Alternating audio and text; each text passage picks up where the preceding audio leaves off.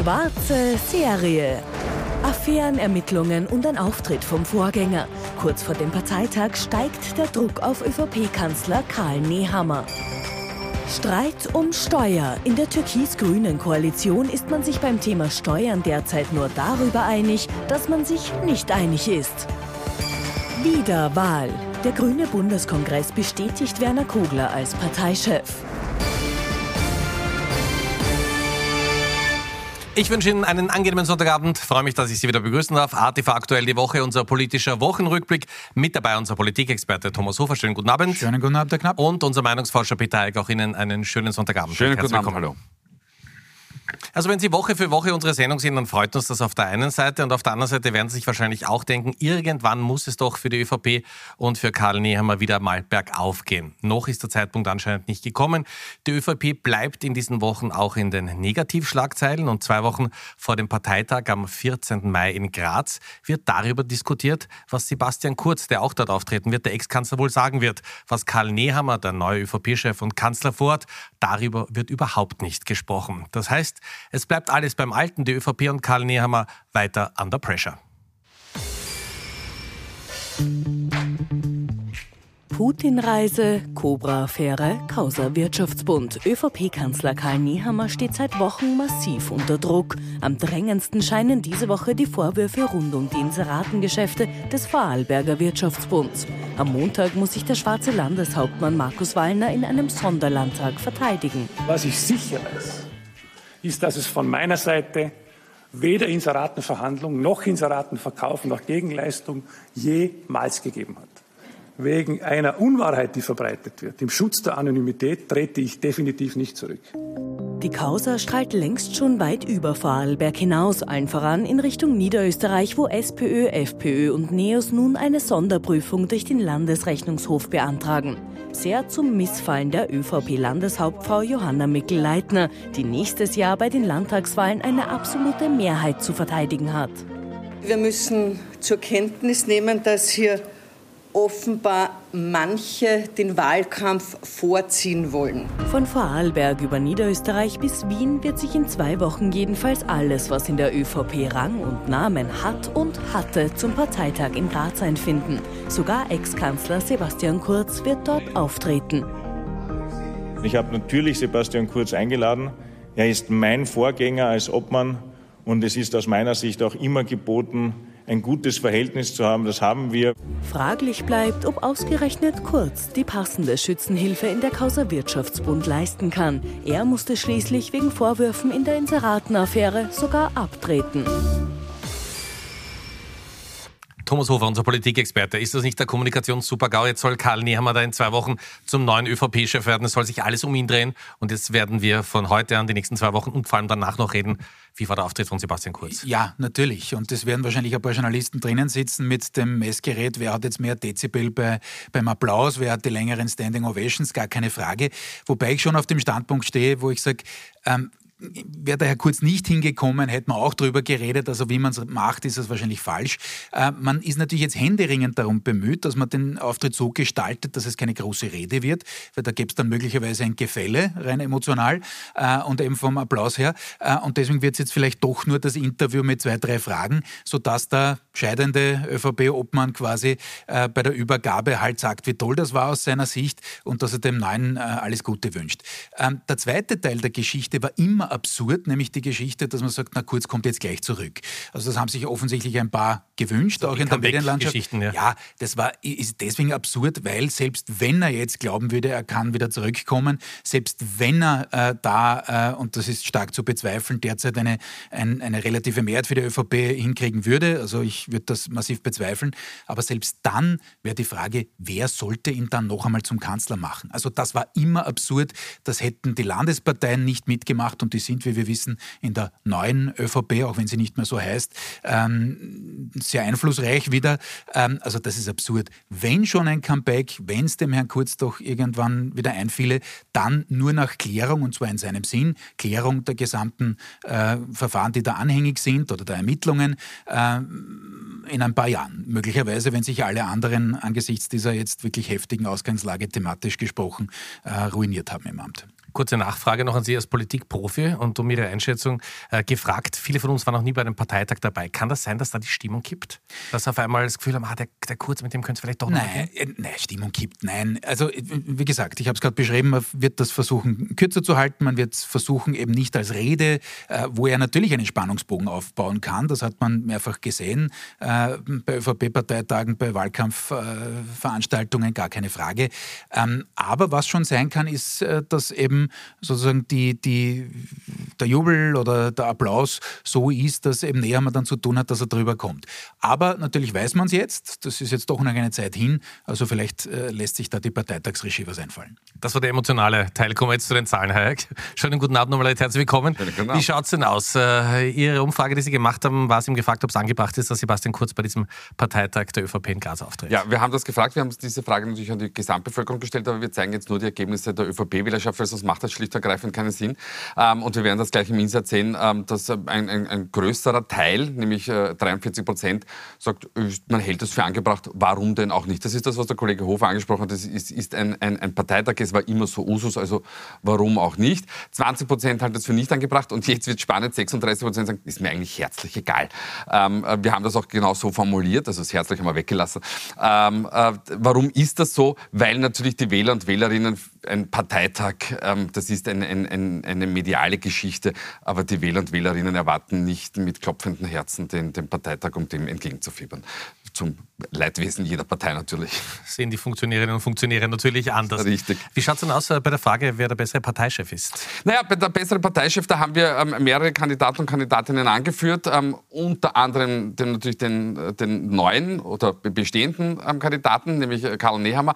Und der führt das Ranking an, wie wir sehen. Und wir haben jetzt Aber auch bescheiden, wenn ich. Ja, es ist bescheiden. Die 23 Prozent ist natürlich für einen aktuellen amtierenden Parteichef natürlich überschaubar positiv, aber immerhin es ist positiv und Karl Nehammer steht seit langer Zeit unter Druck und er hat natürlich die Partei zu einem Zeitpunkt übernommen, wo es wirklich, wirklich schwer ist. Das Auffallende daran ist, dass Sebastian Kurz an zweiter Stelle rangiert und alle anderen Kandidatinnen, und das ist immerhin der Landeshauptmann von Salzburg, Wilfried Haslauer, ähm, Johanna Mikl-Leitner, eine Unterstützerin ähm, von, von Kurz ähm, in früheren Zeiten, äh, Caroline Edstadler, okay, ist, wahrscheinlich eher hier als Zählkandidatin zu werten. Aber dass er diese drei aussticht, das sagt schon einiges. Und jetzt stellen wir uns kurz vor, wird natürlich nicht passieren, auch hat der Kollege Hofer schon angemerkt, aber gehen wir davon aus, Karl Nehammer haut aus emotionalen Gründen den Hut drauf. Dann könnte es natürlich spannend werden, aber das ist jetzt natürlich reinste Spekulation. Weil dann bliebe von den Zahlen ja, wieder nur Sebastian Kurz. Richtig, genau, ja. aber das ist natürlich reinste Spekulation. Aber dafür sind wir auch hier. Wofür steht denn Karl Wofür wir, wird er wahrgenommen? Da, da, da widerspreche ich ganz, ganz heftig. Dafür sind wir nicht. Wir sind für Aufklärung in Übersetzung. Aber gut. Ähm, Karl Nehammer, da haben wir gefragt, ähm, wo, für welche Parteifarbe steht er? Steht er für die schwarze ÖVP, die türkise ÖVP oder eine ganz andere ÖVP? Auch hier sehr, sehr spannend. Wir haben die Gesamtbevölkerung. Ähm, es teilt sich eigentlich auf, wir haben ein relativ amorphes Bild. Das ist für Karl Nehammer auch eine Chance.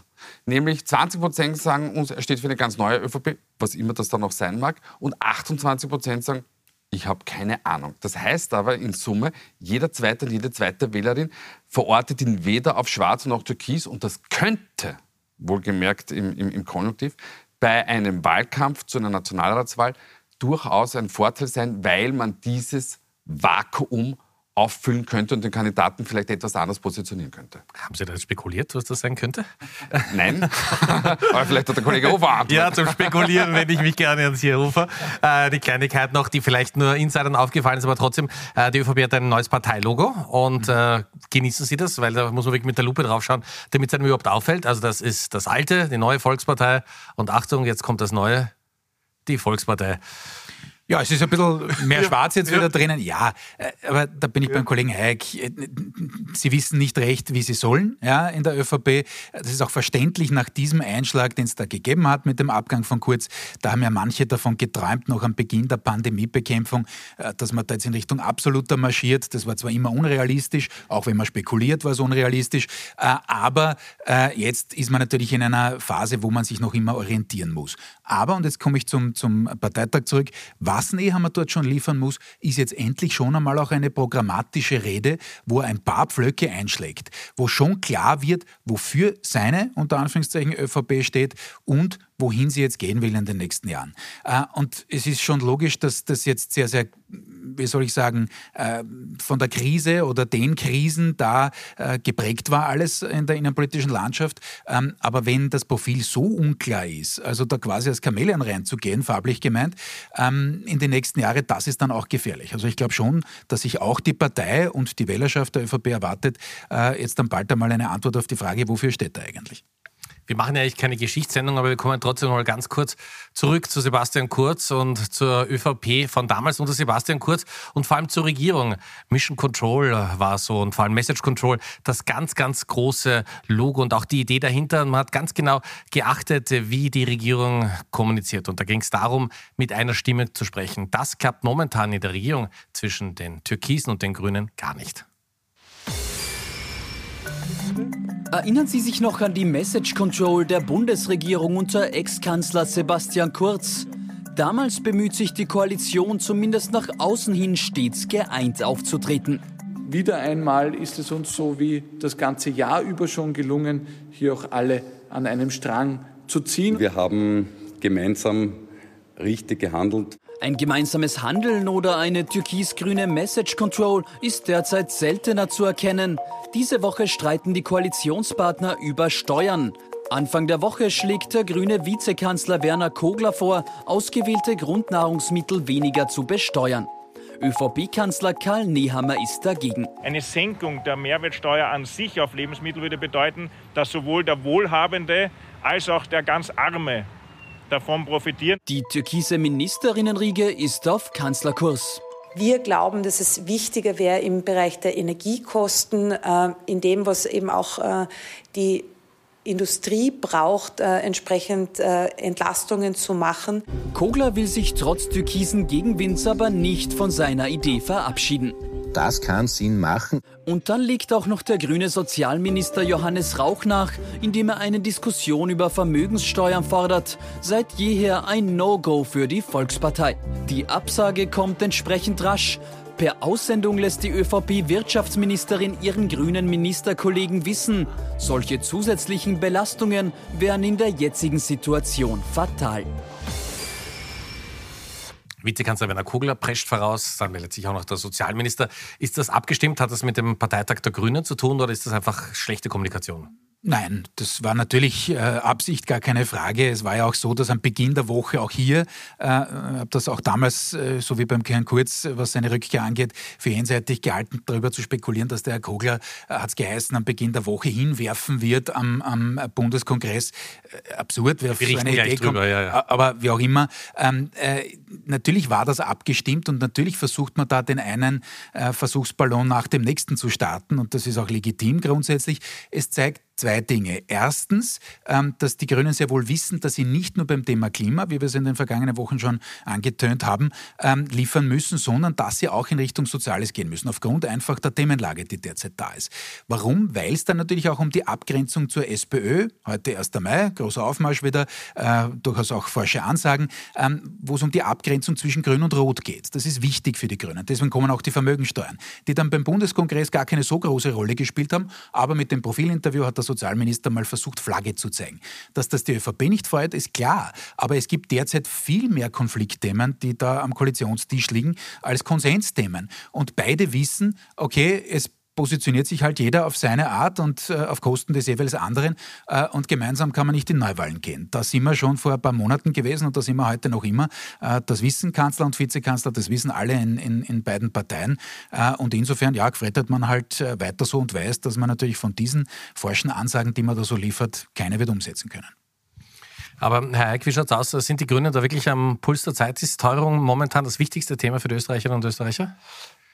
Das ist das wichtigste Thema. Also wir haben ja abgefragt, äh, um, um, um, welche Themen soll sich die, die Bundesregierung oder die Politik ähm, vordergründig kümmern und haben aktuelle Themen, weil sonst würden wir natürlich bei dem Pensionssystem aufhören irgendwo und haben die aktuellen Themen genommen. Und natürlich ist die Teuerung und natürlich die Energiesicherheit, aber das spielt ja natürlich zusammen, also die Versorgungssicherheit mit, mit Energie ähm, an, an oberster Stelle. Und wir haben auch gefragt, welche zwei wichtigsten Themen sind. So, Zwei Dinge sind auffällig bei, bei, bei dieser Frage. Erstens, das Corona-Krisenmanagement ist schon ganz nach hinten gerutscht. Wir sehen, wie schnell es gehen kann. Zwei Jahre Pandemie und schon kommt was Neues daher und es rutscht nach hinten.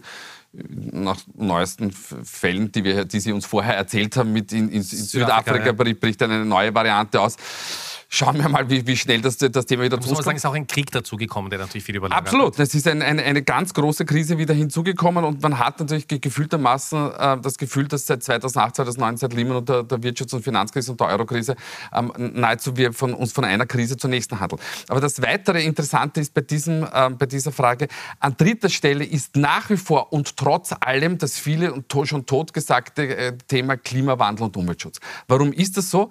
Weil dieses Thema schlicht und ergreifend wahrscheinlich, hoffentlich, ähm, deutlich länger bleiben wird als natürlich die, wie gesagt, hoffentlich die Ukraine-Krise, als natürlich auch die, die, Pandemie. Und das ist aber natürlich das Signal für die Grünen, dass sie sagen, dieses Thema bleibt und es ist unser Thema.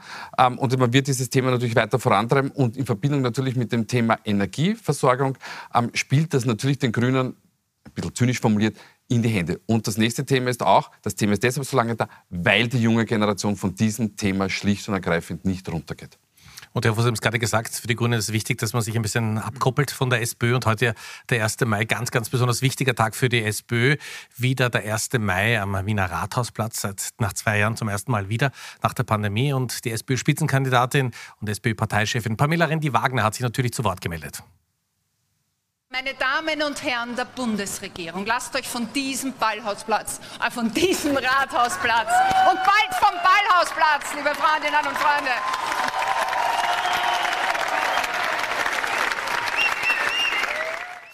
Also es war ein freudscher Versprecher, Freudscher aber der Kontrollblick ja. zum Wiener Bürgermeister zurück am Schluss, ja? Ja, ja. und das ist durchaus ja auch symbolisch. Ja? Also vielleicht war jetzt da nicht äh, Freude im Hintergrund, aber die Geschichte ist so, äh, dass natürlich, nachdem sich der burgenländische Landeshauptmann, der analytisch sehr oft am Punkt ist und äh, was jetzt die sozusagen inhaltlichen Schwachpunkte der Sozialdemokratie angeht, aber sich strategisch vollkommen aus dem Rennen genommen hat, sich selber beschädigt hat, ähm, ist es einfach so, dass es eben auf den Wiener Bürgermeister ankommt, ob er Daumen rauf oder runter macht, äh, was jetzt die Bundesparteivorsitzende angeht.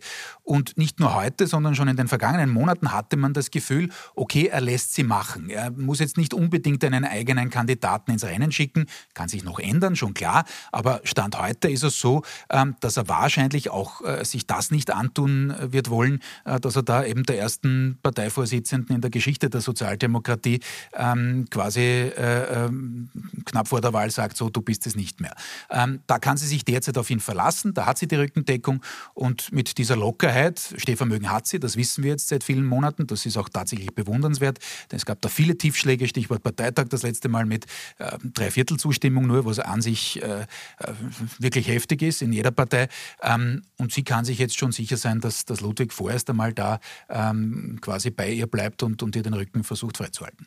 Parteitag ist ein super Stichwort. Wir sind beim nächsten Thema. Und zwar beim Bundeskongress der Grünen. Anfang der Woche, Thomas Hofer hat es ja auch schon in der Sendung gesagt, hat es ja mal das Gerücht gegeben, Vizekanzler Werner Kogler ist müde und wird das vielleicht möglicherweise alles hinwerfen. Nichts davon ist passiert. Der Parteitag der Grünen am Samstag in Villach.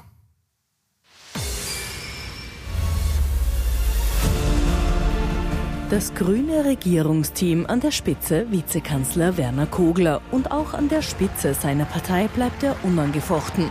Denn in die Wahl zum Bundessprecher geht er gestern in Villach ohne Gegenkandidatinnen.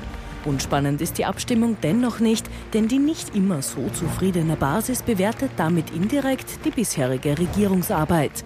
Wohl auch deshalb betont Kogler in seiner knapp einstündigen Rede deutlich und mehrfach. Da wurde geliefert nach Sonderklasse. Dafür sind wir gewählt und das machen wir jetzt auch. Hauptsache, es geht in die richtige Richtung und ja, es geht. Das ist ja das Wichtige an dieser Stelle. Und auch weiterhin werde man liefern, trotz des bzw. zusammen mit dem Regierungspartner. Insgesamt ist das eine tragfähige Koalition. Die Zusammenarbeit ist gut. Und auch mit äh, dem Bundeskanzler Karl Nehammer ist sie gut. Sie ist gut. Das war sie aber nicht immer, denn gerade Nehammer hat sich damals noch als Innenminister bei den Grünen mit seiner strengen Migrationspolitik oft keine Freunde gemacht. Bei der Basis scheinen sich die Wogen aber mittlerweile geglättet zu haben. Ein Werner Kogler in Hochform mit einer klaren politischen Ansage. Es ist eine super Stimmung, wirklich. Er ist voll in seinem Element und hat die Unterstützung von uns allen. Werner, go on. Nicht nur vor dem Mikrofon, auch am Stimmzettel steht die Partei gestern hinter ihrem Chef. Werner Kogler hat heute sensationelle 96,41 Prozent erreicht. Damit kratzt Kogler an seinem eigenen Rekordergebnis von 99 Prozent und ist für drei weitere Jahre zum Bundessprecher gewählt. Ob er auch in die nächste Nationalratswahl als grüner Spitzenkandidat geht, lässt der Parteichef aber weiter offen.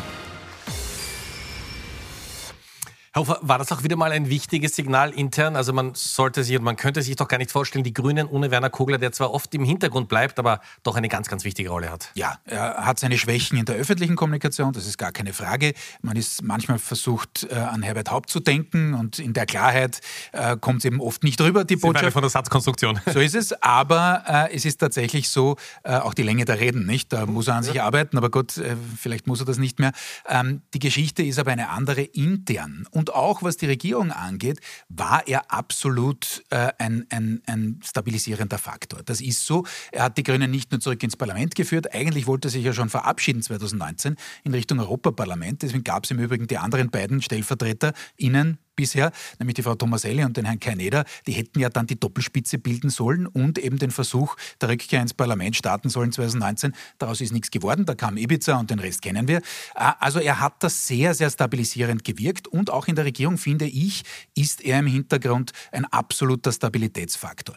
Das heißt jetzt aber nicht, es ist im Beitrag angeklungen, dass er jetzt zwingend der nächste Spitzenkandidat sein muss. Da wird natürlich Frau Gewessler aufgebaut. Aber wir haben es, es wird schon wieder selbstreferenziell, Entschuldigung, die letzten paar Male schon anklingen lassen. Natürlich hat sie noch nicht die Breite. Ja, sie steht für das absolute Kernthema der Grünen. Das ist so, Klima- und Umweltschutz. Gar keine Frage. Sie hat da einiges auf den Speisezettel gebracht von Seiten der Partei. Ähm, auch das ist ihr hoch anzurechnen innerhalb der Grünen. Aber sie ist natürlich verwundbar, weil sie in Richtung Wirtschaftskompetenz, in Richtung Sozialkompetenz dann natürlich nicht die Breite hat, die ein Werner Kogler hat grundsätzlich. Äh, und daran muss man noch arbeiten. Und insofern, wenn sich die Grünen natürlich vor der nächsten Wahl auch anschauen, wie ist die Themenlage, wie hoch äh, performt das Klimathema, wird wohl hoch performen. Also ich gehe davon aus, dass man diesen Übergang jetzt vorbereitet, aber eben mittelfristig und nicht jetzt auf gleich. Heute ja der 1. Mai, das heißt ein neues Monat. Wir sind bei der Sonntagsfrage. Wie schneiden die Grünen denn da ab, Herr Heik? Die Grünen schneiden äh, nicht schlecht ab. Sie haben seit äh, geraumer Zeit eine, eine sehr stabile Seitwärtsbewegung, auch, auch wie NEOS oder die, äh, die, die Freiheitliche Partei. Ähm, derzeit halten sie wieder bei 12. Also die ÖVP, der Regierungspartner, zieht sie nicht wirklich runter mit den Korruptions... Nein, überhaupt nicht. Nein, die Grünen sind sehr, sehr stabil, pendeln meistens zwischen 12 und 14 Prozent. Ähm, also da, da, kann man eigentlich nicht sagen, dass es einen negativen Abwärts so, Abwärts so gibt. Und im Vergleich auch zum Februar hat die ähm, ÖVP wieder etwas zulegen können. Man ist jetzt gleich auf. Wobei man jetzt dazu sagen muss, wir sehen in den letzten zwei Monaten, insbesondere bei den beiden Traditionsparteien, stark schwankende Werte. Wir hatten auch mal die, die, die SPÖ bei 29 ähm, und wie gesagt die, die, die ÖVP auch schon bei 23, 22. Das ist derzeit, wie wir immer so schön sagen, sehr volatil, also beweglich. Wir kommen zum Schluss der Sendung und das ist in keiner Weise beweglich zu den Top und Flops. Wer ist in dieser Woche besonders positiv aufgefallen und wer hätte es durchaus besser machen können? Bin gespannt, für wen sich die beiden Herren entschieden haben. Thomas Hofer und Peter Heik. Ja, ich beginne wie immer. Ja. Äh, ich muss mich gleich selbst korrigieren. Das Ja. ist die Grafik, das war jetzt leider äh, und insgesamt leider ein bisschen spät. Grundsätzlich jetzt der Habeck bekommen, der, der grüne Bundeswirtschaftsminister in, in Deutschland. Warum? Für seine ganz gerade Sprache, für das, das er anspricht, wenn er Zweifel hat, wenn er sich wohl nicht hundertprozentig sicher ist. Das ist die Sprache, die man in der Krise braucht. Er äh, exerziert das vor. An sich wollte ich ihn aber noch ersetzen durch leider einen schmerzlichen Verlust für, äh, und jetzt bin ich wieder beim Fußball und bei Sturm Graz. Ivan Osim ist heute von uns gegangen und er war jetzt nicht nur Fußballtrainer, sondern er war weit darüber hinaus aus meiner Sicht ähm, für Österreich durchaus auch prägend, ähm, als, als einer, der auch beim, beim Thema Krieg damals äh, die richtigen Worte gefunden hat, zurückgetreten ist als letzter jugoslawischer äh, Teamchef. Er war ein Philosoph, er war, er war wirklich ein großer. Ähm, und äh, Flop der Woche ist der Herr Musk. Äh, nicht dafür, dass er jetzt irgendwie Meinungsfreiheit wiederherstellen will auf Twitter. Ich bin durchaus auch in dem einen Punkt seiner Meinung, dass man einen Herrn Trump äh, nicht sperren kann und auf der anderen Seite dürfen die Taliban äh, weiter fröhlich herumzwitschern. Das finde ich geht auch nicht. Aber er gehört zu diesem Boys Club der Milliardäre, der Superreichen, die glauben, sie können sich die Welt kaufen. Äh, Und ich bin der Meinung, da kann man auch was dagegen haben. Die letzten 30 Sekunden der Sendung wie gewohnt. Hansi Jarek. Ich bin äh, auch beim Fußball gelandet. Offensichtlich haben wir ein bisschen suchen müssen heute, was ist denn dann Top of Rock? Top der Woche der ÖFB. Immerhin, man hat sich was getraut. Gut, es hat sich die Option mit dem Herrn Ranknick aufgetan. Ich glaube, da muss auch der ÖFB noch ein bisschen an der, an der Aussprache ein bisschen feilen. Flop der Woche ist... Äh, das ist ein Suchbild fast, ja? Naja, es ist ein, ein, ein, ein kein Wimmelbild, aber ähm, durchwegs ein, ein Erklärbild. Ähm, äh, Flop der Woche ist eigentlich wir alle, die Österreichische Republik, und zwar der Umgang mit dem Thema Korruption, sowohl was die politische Korruption betrifft, als auch, und wenn wir dann alle darauf hinweisen und die Bevölkerung darauf hinweisen, müssen wir uns, glaube ich, auch die Alltagskorruption im, im, im Großen und Ganzen anschauen. Da gibt es in dem Land ein Problem und da müssen wir auch aufräumen. Meine Herren, herzlichen Dank. Vielen Dank. Ich darf mich bei Ihnen fürs Zuschauen bedanken. Wünsche Ihnen noch einen angenehmen Sonntagabend. Wolfgang Schiefer meldet sich jetzt mal mit einem Meldungsüberblick mit den wichtigsten Meldungen des heutigen Tages. Wir sehen uns dann in einer Woche wieder. Schöne Woche und wir freuen uns, wenn Sie in den Podcast unserer Sendung reinhören. Finden Sie auf unserer Homepage. Dankeschön fürs Zuschauen.